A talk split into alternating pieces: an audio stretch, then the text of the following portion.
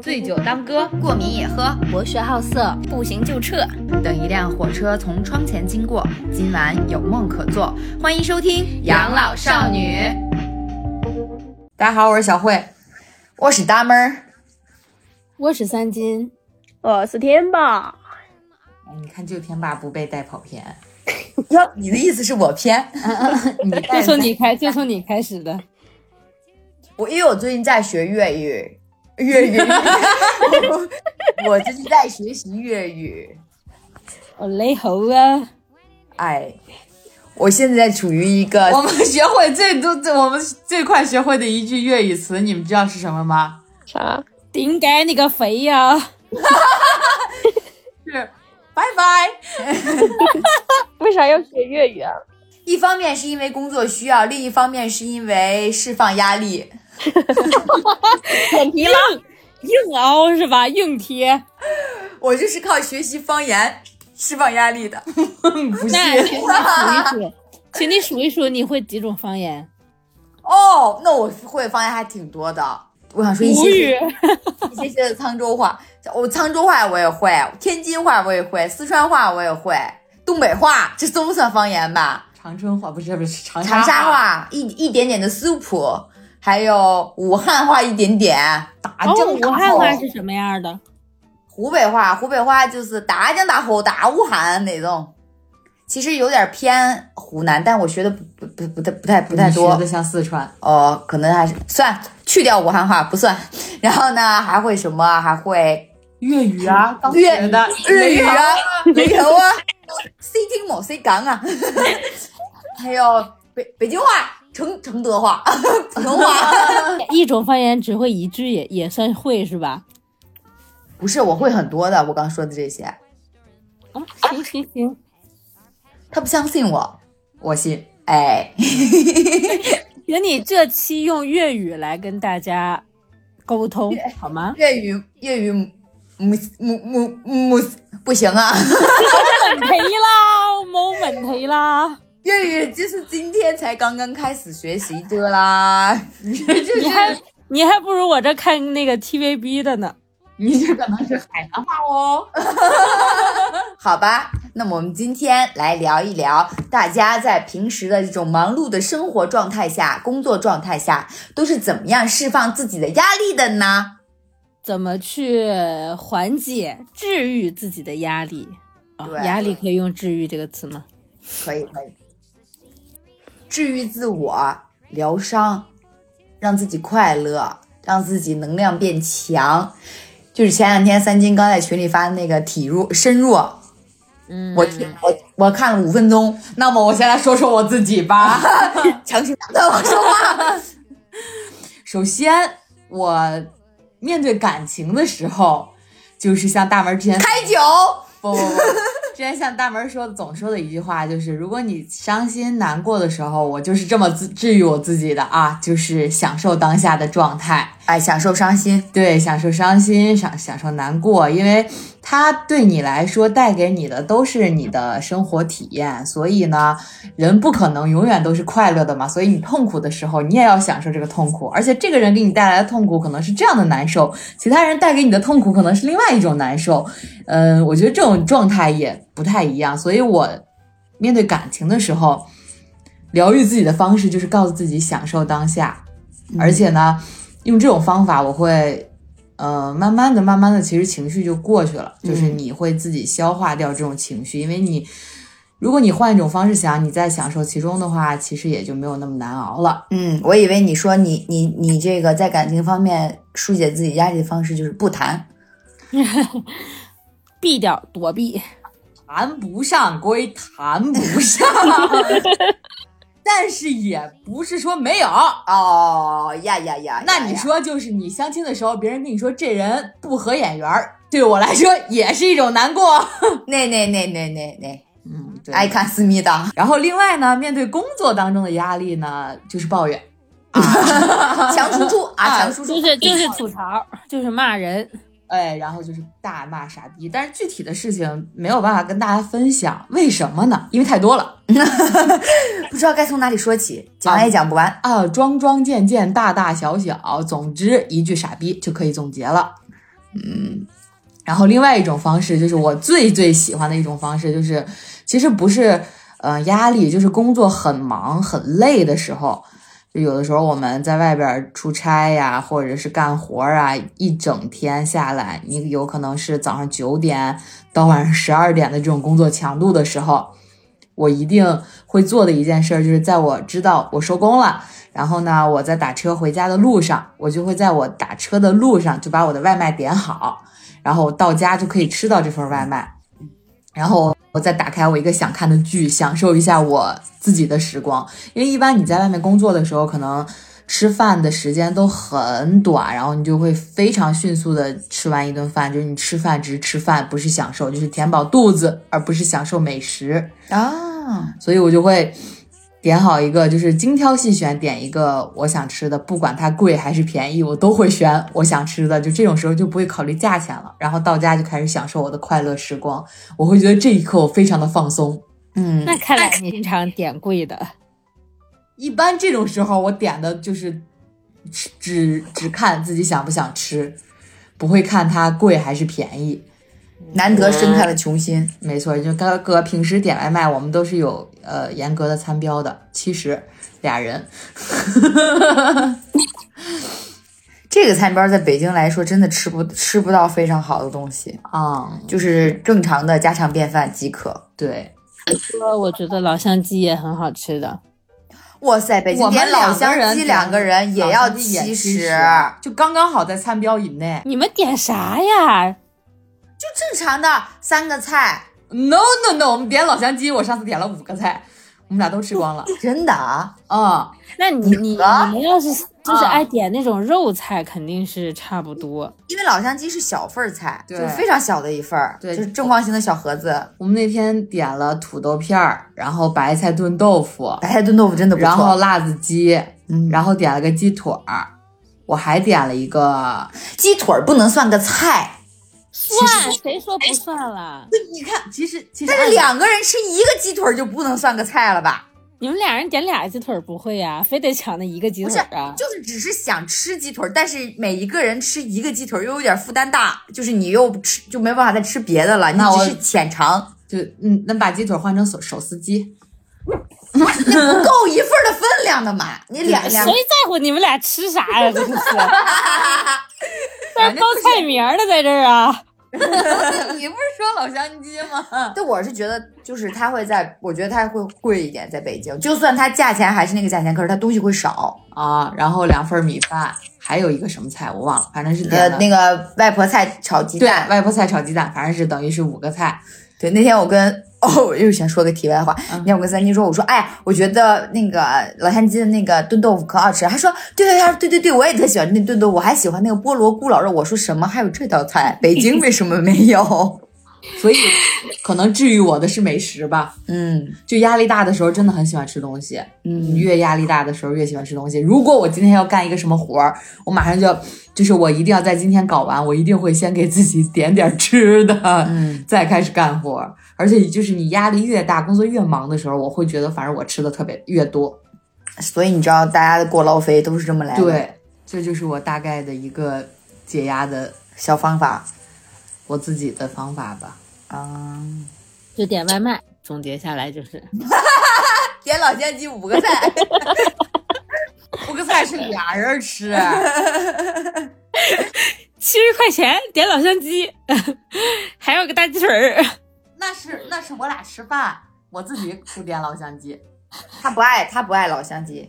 嗯，你就偶尔吃那一顿。那那聊聊你你点外卖点的，就是压力大的时候点外卖，不考虑价格，只考虑你爱吃你点的最最多的一份外卖是什么吧？我没有最常点的，我只是在外面可能吃的比较清淡，我回来就会点一点辣的辣的。新疆炒米粉儿，No no no，一般都是什么啊麻辣香锅啦，麻辣烫啦，呀，烧烤呀，没有烧烤一个人点实在是能选的太少了，而且北京的烧烤外卖都是五份儿起起点，对，五五串儿起点，十串儿起点。对你一个人根本吃不了烧烤。美食确实也特治愈人，我也会用美食，但是我是我好像什么心情都能用美食治愈，就是不光是疏解压力，就高兴的时候也喜欢吃，不高兴也喜欢吃。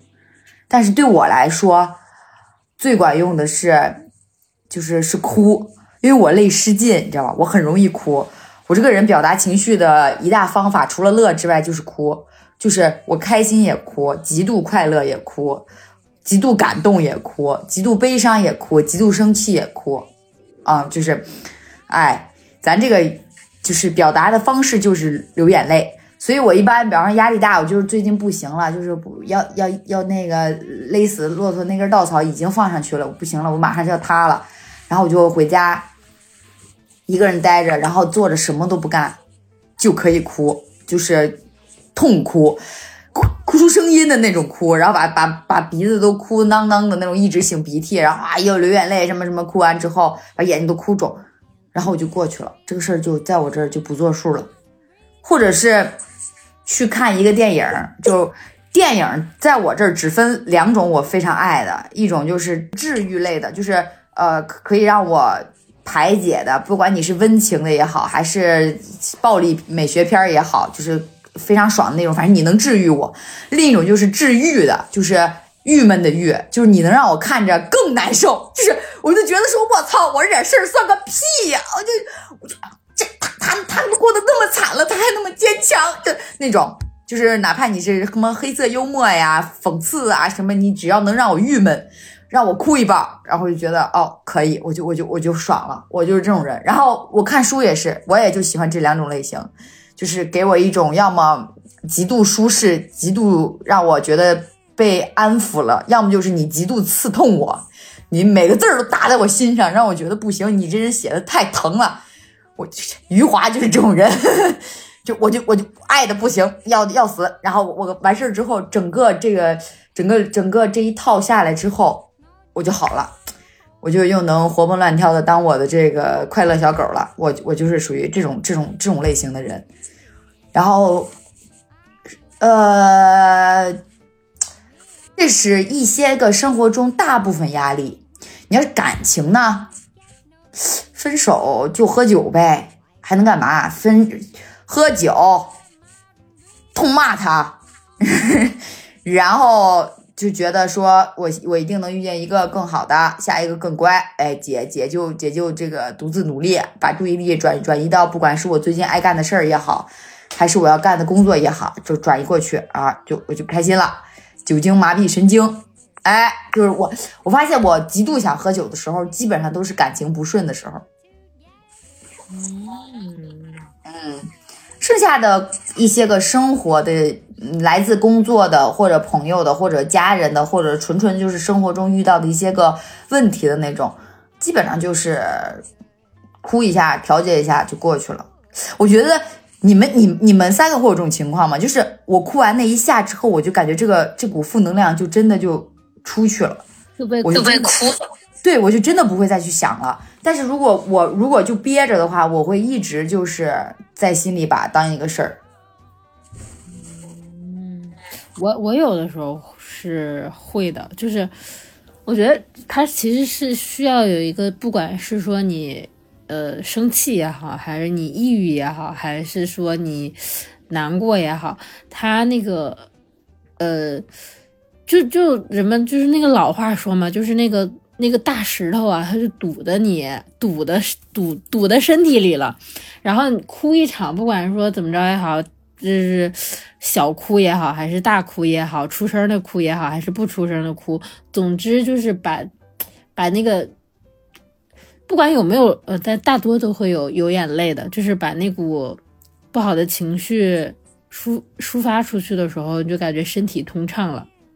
对，反正我反正我是，反正反正我是这样。然后我就是属于，而且我累也来的很容易，就就三秒落泪。我本人我应该是演戏，应该是当演员。你你你这样，你生活里可以，但是你在镜头前，你还真不一定。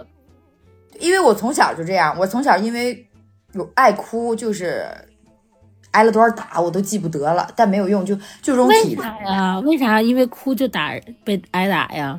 因为我妈觉得说你遇见事情了，你哭有什么用啊？就是她就是不坚强。对她觉得这是一种，就是你，比方说，比方说我以之前就比方跟跟别人起到争执的时候，我就会先落泪，但是我还是会跟别人就是理论，然后沟通，但是我会流泪，然后妈就会觉得说。就事论事，你为什么要为什么要哭？但是我其实是因为我自己控制不住，我那股情绪来的时候，我就想把它排解出去，但是我还是能跟你这样面对面平心而论去交流。但是对方可能会觉得说，你你哭了这个东西啊，对吧？他会可能会有一些介意或怎么样。但是我没办法，我现在就是快三十年了，我还是这样。前两天的时候，我还跟我男朋友聊过这个事儿，就是为什么那么。就是容易流眼泪，我就是这种人。但有些人就是那种怎么都不会落泪的人。哦，我我不理解，但是我表示尊重。我感觉，我感觉小慧就是属于我没怎么看她哭过的人。我一般都是我反正不太爱哭，我一般都是情绪很上头，很上头，自个儿。躺在床上，半夜里流两滴眼泪就完了。我没有那种嚎啕大哭过。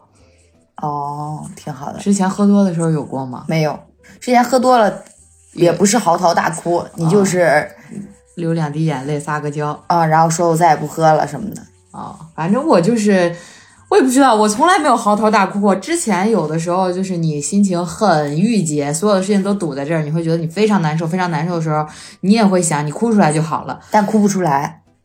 啊，流两滴眼泪还是可以的哇！我很容易，我平均每个月都要有一次嚎啕大哭，就是除非自己半夜躺床上真的是 emo 住了，然后可能啊嗯偷偷摸的流两滴眼泪，就是我我的泪水只有枕头知道啊，没流啊！你是个诗人吧你？人格里面有那个共情那个吗？就是 MBTI 那个，那个是 ISFJ，我是 F 是吧？哦，好像是啊，我就是共情能力很强。我我我最夸张的有一次是我 我在家里泡脚，然后我妈在我旁边坐着泡脚的时候，刚好播了一个可口可乐的广告，那个广告大概三分钟吧，就是那种很长的那种 TVC 的片子，不是说那种啊十五秒那种啊，还有专题广告，我记得非常清楚，还讲的大概就是亲情啊什么之类的那种，就这三分钟的广告，我从第。三十秒的时候开始哭，哭到三分钟结束，我妈都傻了。我妈不理解，我妈说 为什么？我妈问我咋的？水烫啊？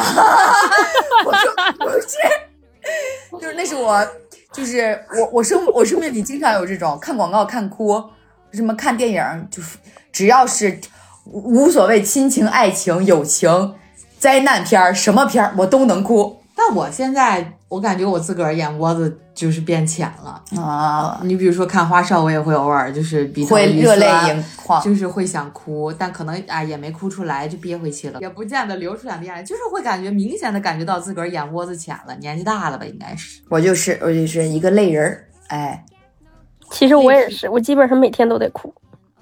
你看，泪湿每天都在哭。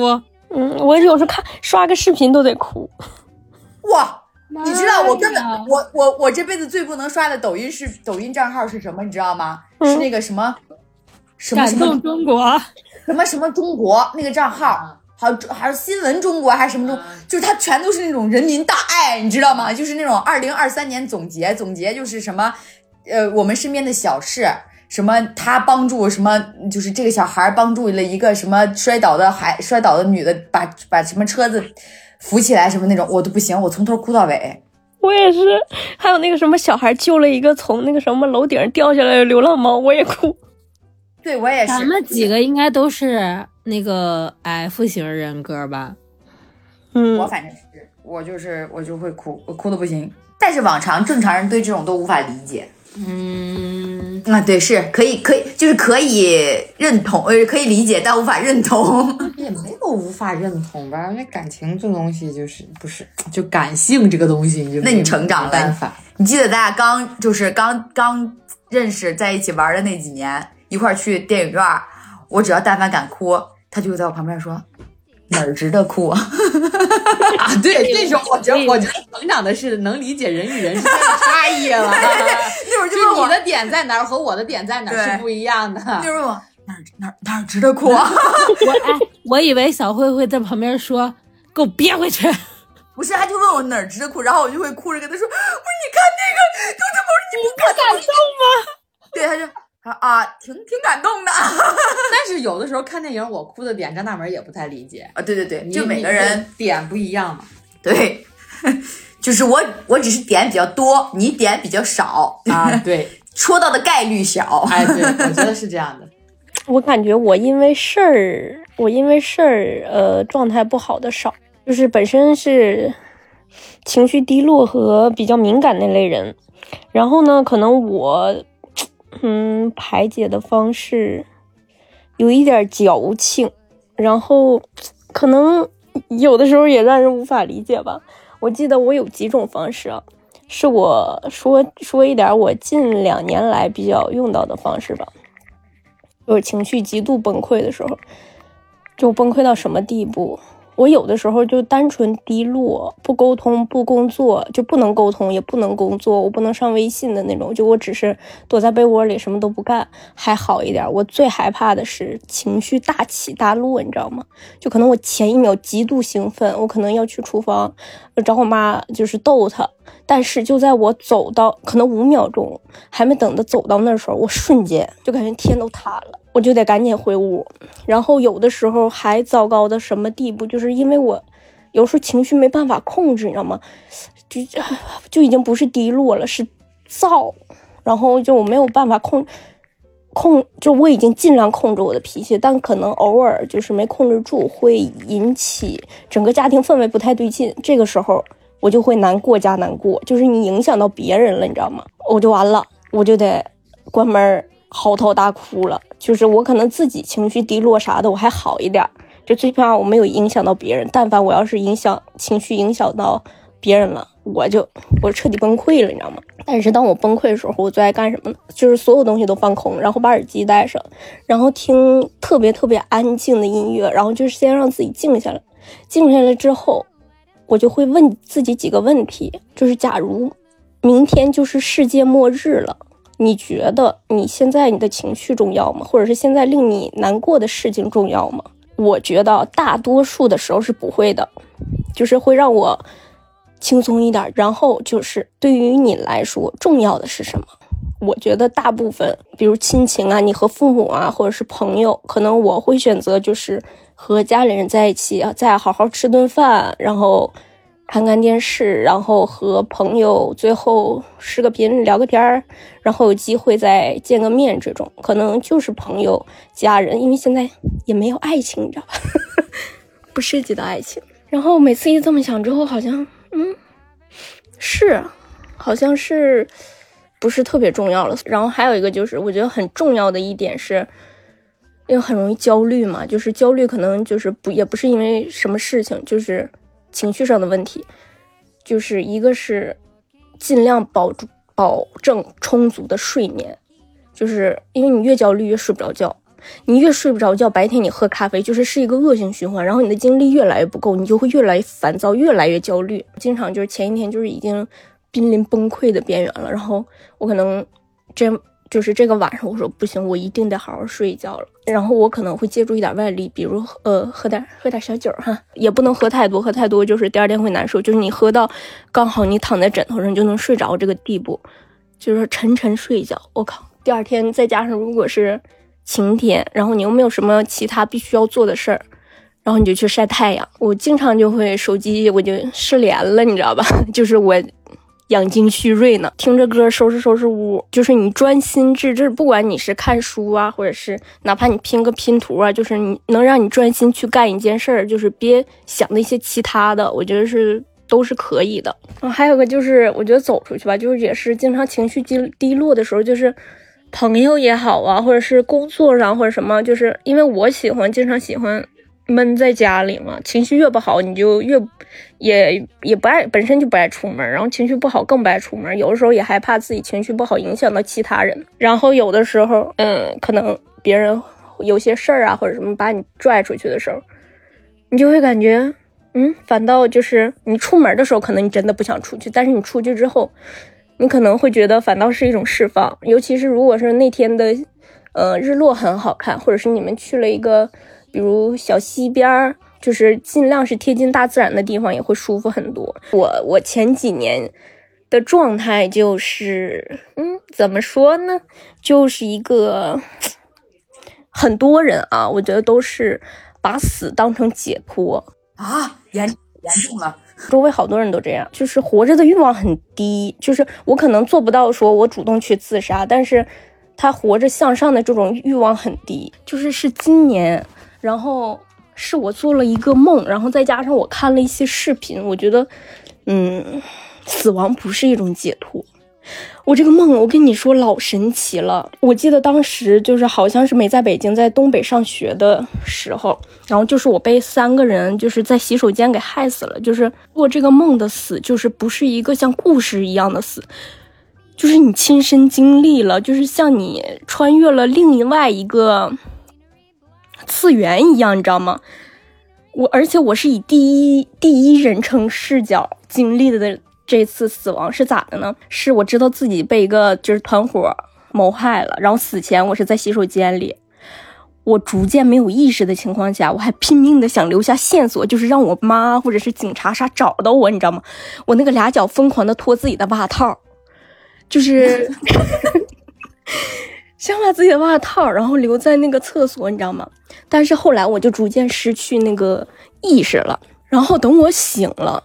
我醒了之后，我就觉得好像不太对，我好像去了另外一个世界，但是我不知道自己在哪。然后碰到一个女生，就是，嗯，也是楼里，我记得我碰到一个女生，然后她说我死了，然后我说那我再也看不见我的家人朋朋友了吗？然后她说看不见了，我说我说那我还不如死了。他说你已经死了，如果活着他很不舒服的话，他会把死当成一种解脱，但是如果你真死了的话。就是没有另外一种解脱了，它是一种封封封顶和封底了的存在。然后我说那想就是也没有投胎什么的，你知道吗？我说那我想结束都没有办法。然后他说对，我说那我想见见我父母。然后他就说那行，我带你去。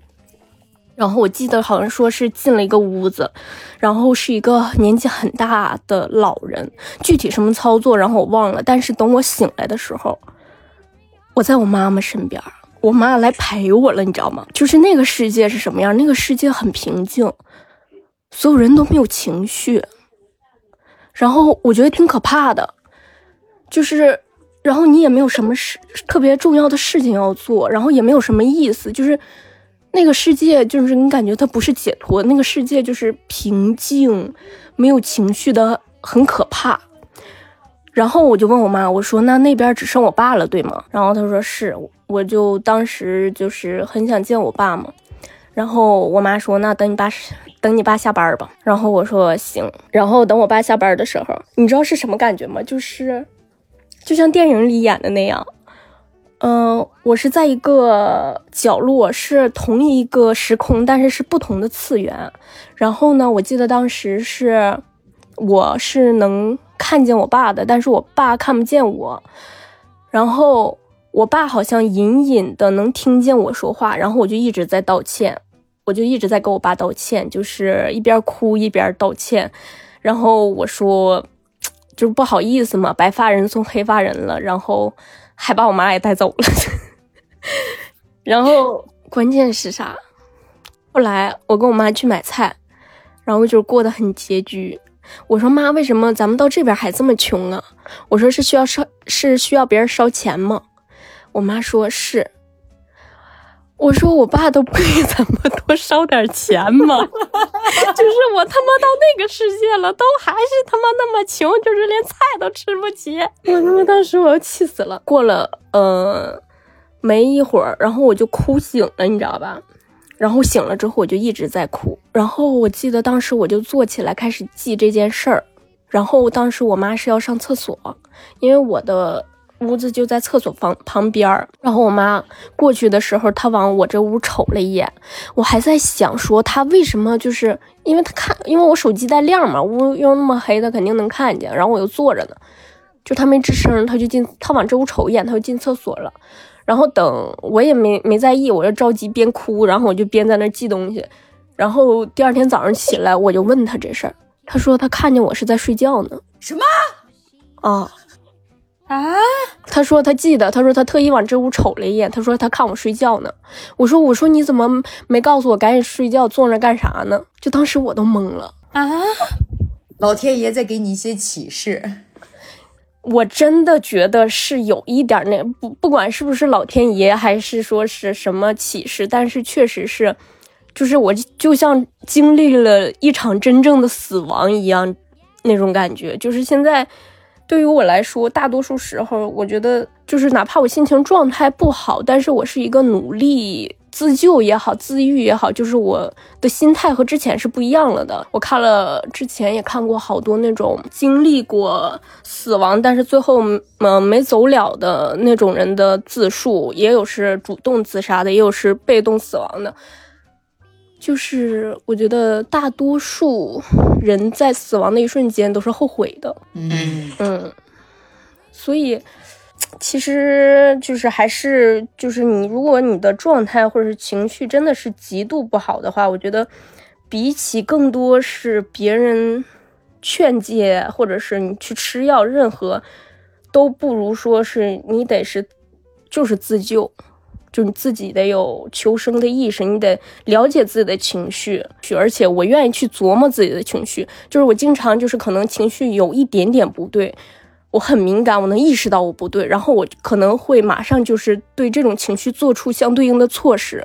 我去睡觉也好，或者是我马上放弃手里的事情去做一些，就是我自救意识很强。所以我觉得，呃，一个向上积极的状态还是挺重要的。嗯，天霸天霸说的这个梦让我想到了最近看的韩剧，就那个《死期将至 》。我没看，你可以去看看，就是他也是那个请和我的老公结婚，我看那个了，迷的不行。是死期将至，他讨论的就是自杀，就是你自杀了之后，你觉得这是一种解脱，但是你不知道你后续会对你，比方说对你身边的人产生什么样的影响，然后最后形成一个逻辑闭环，然后就是就就是他会后悔自己自杀这个决定。我也觉得，就是，而且这个其实这个宇宙还是很神秘、很伟大的。其实你并不知道你死后是究竟是一个什么样的状态，或者是时空是一个什么样的状态。嗯，总之我是我是从来没有想过死的一个人，因为我永远都觉得说自杀这件事情是一个需要非常，在我看来是需要一个非常非常极度大的勇气的。就是如果你都你都能拥有自杀这种勇气的话。那你还有什么事儿是面对不过去的呢？我我是我是这种我是这种想法，所以我一直秉承着这条，就是这个这个这个理念，在劝自己，苟活着，对，在在在拯救自己糟糕的情绪，然后我也不会去动说哦，我想死，我想自杀，我想去结束自己的生命这条心思，就是可能是可能是我惜命吧，就是我永远没有想过说我要去亲手结束自己的生命这条路，我我可以我可以。可以苟活着，活不是我，我反我反而就是我，因为我刚刚听天霸聊了之后，我就是有一瞬间觉得我就是我特别能理解天霸，因为我有一个阶段跟天霸特就是现在就是他缓解这个情绪或者他想那个阶段特别特别的像，因为你你们应该都知道大概是那个时期的事情，然后但是我现在的想法就是我。我觉得，我倒不是说，我觉得死是不一定是一件解脱，不不一定是不是一件解脱。就是上呃上期我们不也录了，就是那个呃不是不是上期，就是最近放的那一期，我们不是录了去医院那个吗？我不还说了，我说我说要是得了个病，就是就这么着没了也挺好的。我是为什么这么想的？因为我是觉得很多事情，如果你把最坏的结果，或者是。不就也就是死嘛？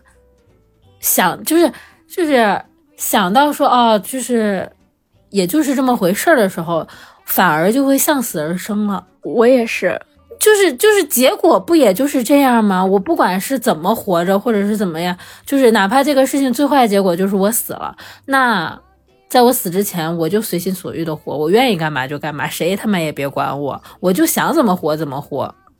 我就是这样了。所以你可以说这这个时期我摆烂也好，还是说我自私也好，还是怎么样也好，那最起码就是这个阶段我活爽了，我就是这么想的。就是在我看来，我觉得可能就是向死而生。那如果这个阶段我就觉得我就随心所欲，我想怎么活就怎么活了，哎，那我可能我就活开心了，我就也不想死了。就是我给我自己设了一个最低限，把父母送走，就是我至少要活到那个时候，剩下我就放飞了。就是觉得嗯，还也剩不了几十年了，就是随便吧，想咋地咋地吧。这不现在也搁家待着呢，没饿着就行了。但是有的时候那个情绪上来还是。是我也是，我就是，嗯嗯，真的说那种情绪上来的时候，就是我也会逃避。我我就是所有在现实不也不是现实吧，就是在你的生存环境中让你产生负面情绪的，不管是人还是事儿，我都会去逃掉。就是就跟你说的，我可能消失玩消失，谁也找不着我。然后呢，我就自己在家把自己憋家里，看剧，然后看综艺，然后吃吃吃东西什么的，就是这一个周期。然后过一过，你觉得啊，好像也就是这样了，就是事情也就是这样了。然后在家可能也待久了之后，你觉得好像很多东西也不重要，就是这个这个世界。嗯，哎，这么说也不好，就是这个世界，你做了什么决定，对别人来说都没那么重要。嗯，就不要把自己想太重要，不要觉得这个世界啊，你做了一个什么决定，可能就是影响别人怎么样，就是影响，真的没那么重要。所以在我看来，就是很多东西，事儿到了，情绪到了，或者是嗯，赶在一起的时候，让你情绪崩溃的时候，那我就什么东西我都不管。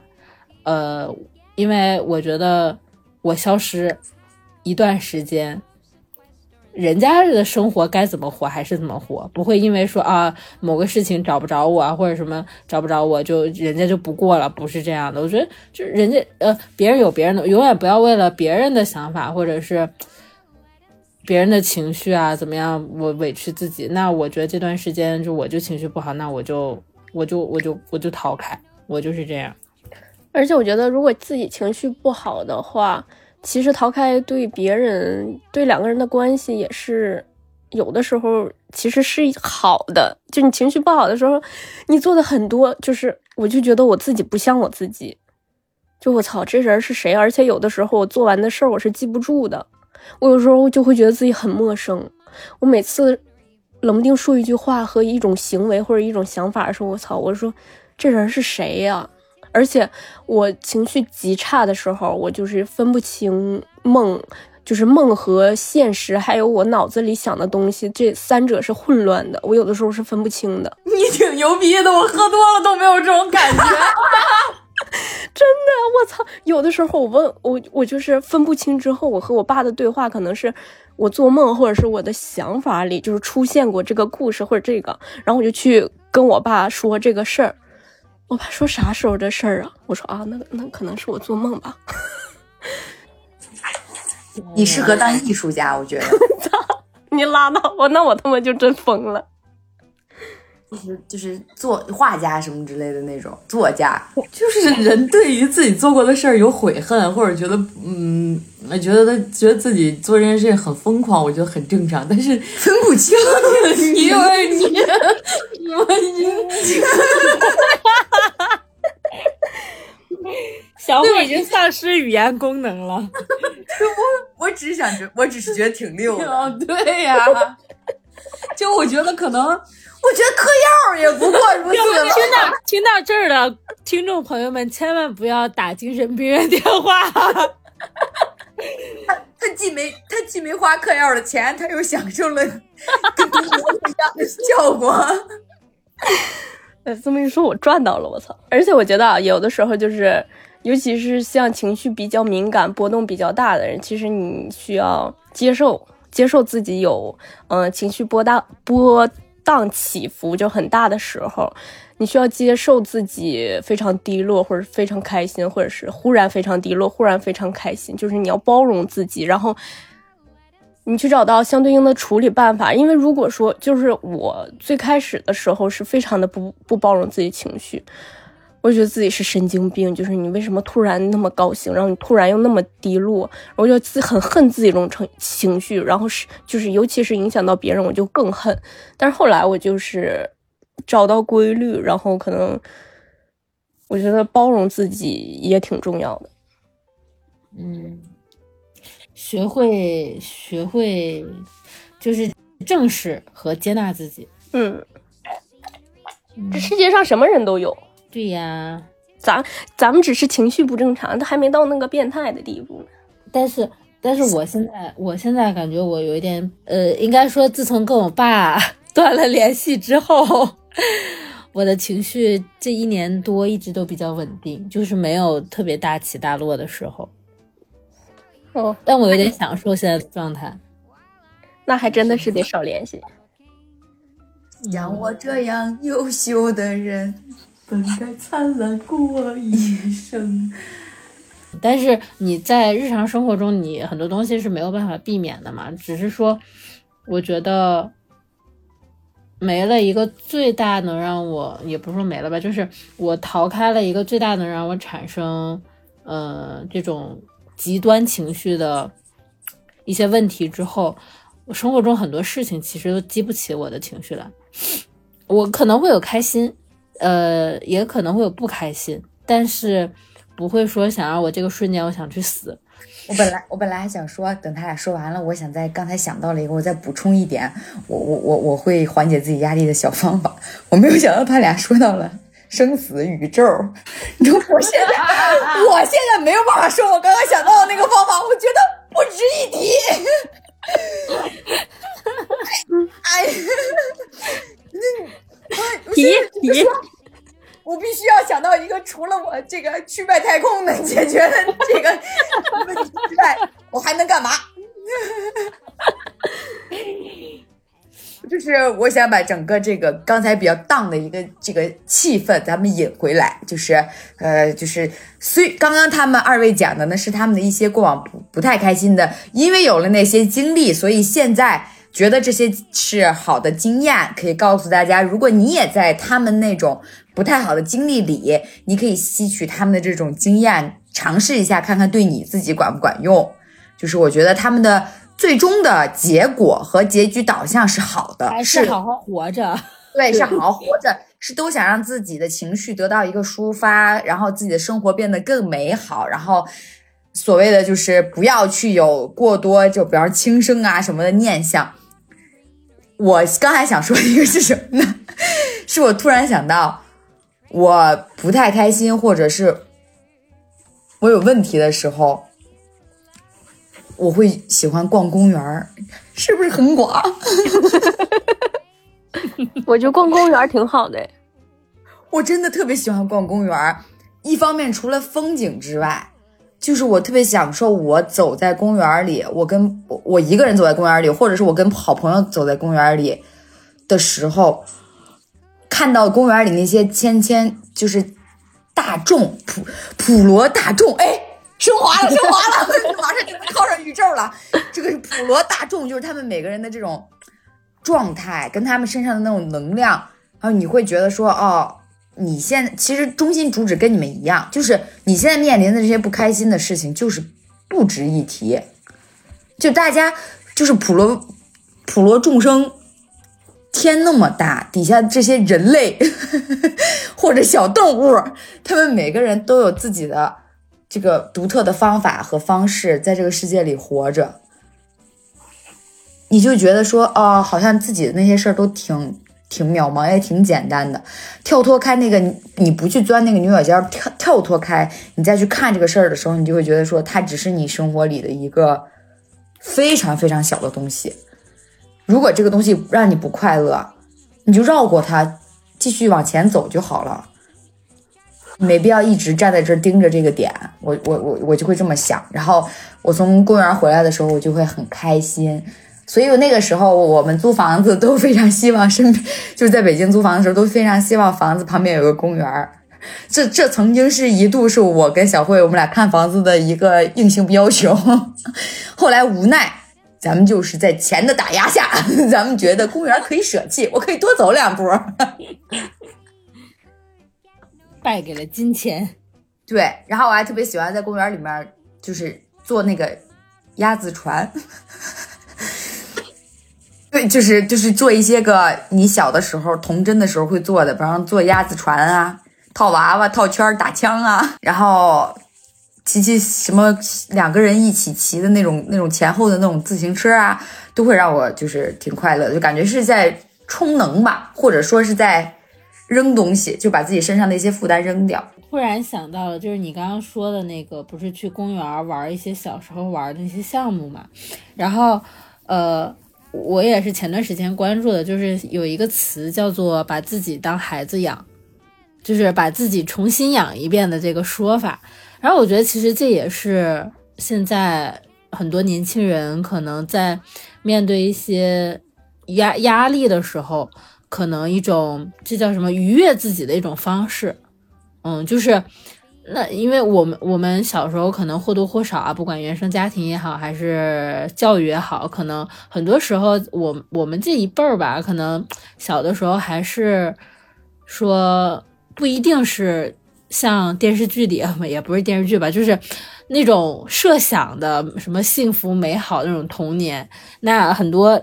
我觉得很多成年人在面对一些压力的时候，可能就把自己当做自己的父母，然后重新养自己一遍。就是说我可能小时候迷呃缺失的，然后没有感受过的，我可能我长大之后，我都想要弥补给自己。我觉得这其实也是可能在某一个程度上释放呃现代年轻人释放压力的一种方式。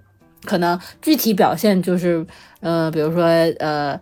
呃，小的时候可能没有去过娱乐园，那个、那个、那个游乐场啊，或者什么的，可能长大了就会报复性有去游乐场，我买个迪士尼年卡，这种，我觉得有很多吧，就就好多人都会这样，就是会在一些个自己曾经想得而得不到的东西上面有一些个执念，然后等到自己有能力的时候，就会报复性的消费这些东西。嗯，然后它会给你带来的一种满足感，是你可能花钱买别的东西带来的那种数倍甚至百倍，它都会让你更快乐，因为你长期可能在心理上会有一些个对这个东西的渴望，然后或者这个东西的或缺少，让你有一些不满，然后这个时候就通过自己的能力把这个不满给弥补上了，然后你就会释放自己一些压力，就会觉得说，哦，原来我。努力这个挣钱呀，打工啊，当牛做马呀，都是换 为了换取，为了换得我自己最终的快乐。对我现在此刻这一下的快乐，但是，我我我说到这儿，我有一个观点啊，我不知道大家有没有这种感受，就是你通过物欲满足得到的这种快乐，会随着你时间的增长或者年龄的增长，会给你的快感越来越消失的越来越快。你们会有这种感觉吗？就比方说以前我买一个我很想买，我想了很久的东西，可能这个东西有点贵，然后我买到它，我可以快乐个一个月。我现在是，我可能买到这个东西，我很想买，我很想买，然后我买到了，我可能，对我可能过了，就甚至我可能付了款，拿到这个东西，过了到了家，今天晚上过去，第二天我就不会再有任何快乐了，就我不会再有那种非常强的满足感了。所以我觉得这个其实也是挺，挺可怕的一点，就是，所以我现在会，就是非会告诉自己说，你要对这个东西延迟满足，然后你到你拿拿到这个东西的时候，我也会尽量让自己不要有这么强的，就是失落感，然后我也会调调整自己，所以人很奇怪，人连买东西都要调节心态。而且那时候我就听分析说，刷短视频这个其实和买东西，我觉得是一个道理。就是短视频你越刷，你对它的期望值，然后你的笑点越高，然后你会越刷越焦虑，而且时间都没了。就是而且你不会觉得得到休息了，就是有用的、没用的、负面的、正面的，大量的消息在往你的脑子里进，你就会觉得很累。然后时间没了，你又感觉没有休息到，然后你也没有得到什么，但是大量没用的信息又储存在了你的脑子里，会让你的脑子里更乱。都不如停下来，就是你去看个电影、看个剧、看会儿书来的更让你放松。嗯，所以这就是我卸载抖音的原因。就是奶奶头乐嘛。嗯，我主要我属实我是觉得啊是这样的，就是你不管你开心也好，你难过也好，你所有的生活都会归于一个平淡且平静。嗯就是那你不如从一开始，就是你把所有的东西就都看得淡一点，不管你让自己快乐也好，还是有事情让你难过也好，都看得淡一点。因为你大多数的生活，你不可能一直处于快乐状态，你也不可能一直处于一个难过的状态。你更多的时候就是你在一天又一天，你这相安无事、无所事事，或者是怎么样的平安的度过你的生活。就是你不如从一开始就是想的开一点，就是嗯平淡就好。嗯你嗯不用追求所谓的快乐，你也不用追求，呃，就是在什么难过的情绪里把自己解救出来，你就感受你的生活就好了。嗯，我刚想说，我说要能达到这种境界，感觉是可以出家了。也不是出家，你我你所有人过的都是这样的生活啊。嗯，就是不被情绪就是带的太太偏，是吗？你的意思就是感，就是我我我对这个东西，我如果没有那么大的期待，那我也不会有那么大的失望。我从一开始就给他一个基准平均值，我就在这个平均值上下浮动，我不让自己的情绪有一个太高分或不是说太低分。让不让自己，就是你开心的时候，你买你想买的东西，你就买这个东西；你难过的时候，你不想干这件事情，那你就不干这件事情。反正你的生活总归就是平平淡淡这么过下去的。你不需要给自己，就哪怕说情绪，就是还是把情绪的这个压力，就是压在自己的身上。就你在想办法解救你这糟糕情绪的时候，其实无形中可能我觉得也会给你一种压力。嗯，你就不如嗯但是其实我觉得可能是每个人的就是这个感受不一样。就比方说每个人的性格他也不一样，可能对他们两个来说，他们就觉得说，如果现在这一刻我这个情绪到这个份儿上了，我不对自己采取一些措施的话，我就不行了，就就我就是我知道，我知道，对，就是我要自救了，我必须要让自己在这个情绪里，就是赶快走出去。不管我干什么，我都要干这样子。可能对于你来说，就是觉得说，哦，我，嗯，就是我我我我会对一切东西就是啊，反正我都是平平淡淡的，然后我就开心的情绪来了，我就感感受开心的情绪；不开心的情绪来了，我就体会此刻这一下的伤心。啊，我可能这个劲儿过了呢，我还会怀念说，哎，你看之前那股伤心的劲儿，就是享受享受当下，享受这个情绪带给你的所有感受。就是咱们的那个敏感度，敏感度可能不一样。我想说的不是这个，你说的确实有道理，确实是这么回事儿。但是我想表达的就是，大家的生活都是平淡的，嗯就都会归于平淡，嗯嗯这就是我想说的。嗯嗯所以你只遇到事情、看待事情、遇到生活、感受生活的时候，也稍微放平淡一点。嗯，但是我觉得他俩做不到，就是那个情绪来了，他就是会被那个推着走，可能会随着慢慢慢慢，这两年又比前两年好，过两年会比这两年更好，就慢慢慢慢会，它是一个过程。我想说的就是，不管你好还是不好，它都会过去的，它都是平淡的，到最后，嗯嗯嗯而不是说你一定要这么想。嗯嗯嗯嗯是这两年我在一直我在一直追求平淡，我希望自己是平静的，就是我已经不我也是，对不是。不是追求快乐和什么的时候了，就是近几年我就追求，我希望我是相对平静的，不要有大起，也不要有大落的情绪，平静才是最难得的。对对对，这样的。真的是这样的。这点儿我就有点不同的看法了。嗯，我就追求不了平静，我我觉得这从来不是我生活的追求，它可能是我生活的现状，就是我每天都是过得差不多的生活，然后我，但是我从来没有在心底里说我要我要追求说这个东西让我平静或怎么样，我可能是我性格的问题，我每一天的生活，我最终我做的所有的目的和决定。包括我想去做的每一件事儿，我最终的目追求目的都是想让自己开心。哦，我是跟你相反，我是不太能接受自己太平静的生活，但是我想要追求平静的情绪。呃，对对对，就是比如说，我是我去学架子鼓，我是想利用架子鼓的激情去中和掉我很低落的，嗯对、嗯，对，我生活上会去体验很多事情，但是是抵消我低落的那一是为了去调节自己对。的情绪的。对，不是说生活的方式上会平淡，是只是说我追求一种情绪上的一种稍微平静平淡一点儿。那你看，这就是人，就是人的不一样。我要是去学架子鼓，我追求的就是，我操，我觉得架子鼓能让我高兴，就是我 呃就学那个摇滚啊、重金属啊，就倍儿倍儿倍儿快乐。我就是摇头，所以说所以说你是 E 呢嘛？所以说你是 E 呀、对，所以就是我的没有没有办法达成我的共识我的是我的也也不是说一个追求平静的生活，我是觉得不管你追求什么样的生活，你快乐也好，不快乐也好，最后都是结果都是平静的。其实不一定。嗯，就有的人呢，人家人家一辈子就是轰轰烈烈的，人家可能就不平静。嗯，所以这个东西呢，也不尽然，就是每个人的感受不一样平。静和不平静，轰烈轰轰烈烈和不轰轰烈烈，就是别人也没有办法定义。对啊，所以就是就是这个东西呢，我们今天只是把我们每个人的想法，包括我们自己具体是怎么排解自己的，然后怎么想的，整个这个成长过程中的心路历程的一些变化，其实大家就会发现，不同的人、不同的性格，你不同的生活经历、不同的家庭经历，会给你造成整个你多重因素上面对你进行这个人的一个塑造，包括你想问题的方式。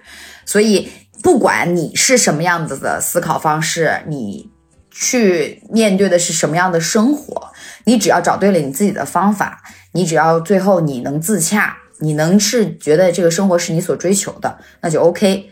我们只是不希望说在压力把你压垮的那一瞬间，你太过焦虑或者做一些不太 OK 的事情。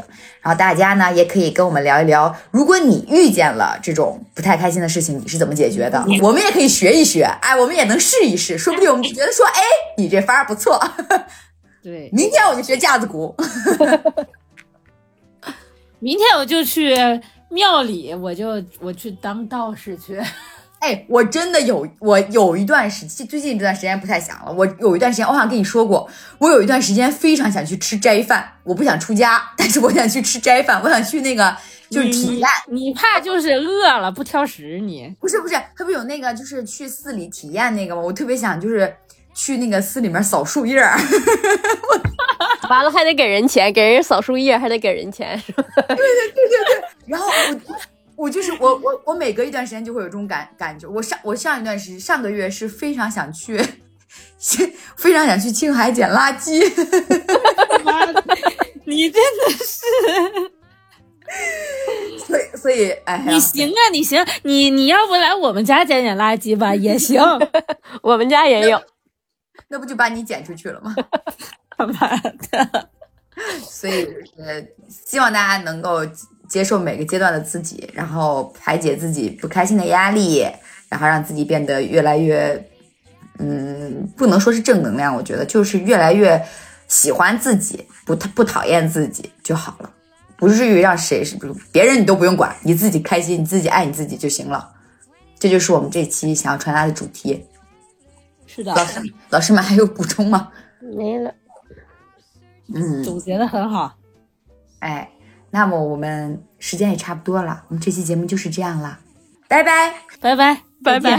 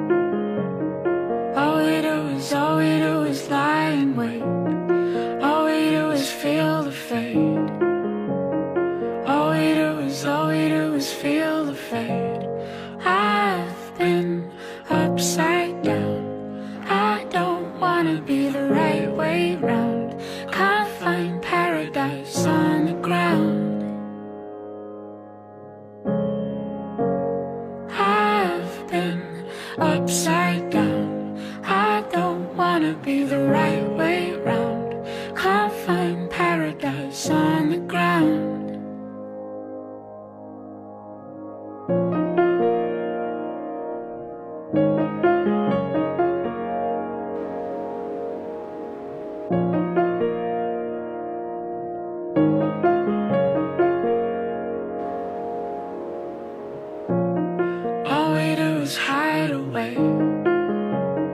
All we do is, all we do is hide away. All we do is chase the day. All we do is, all we do is chase the day. All we do is play it safe.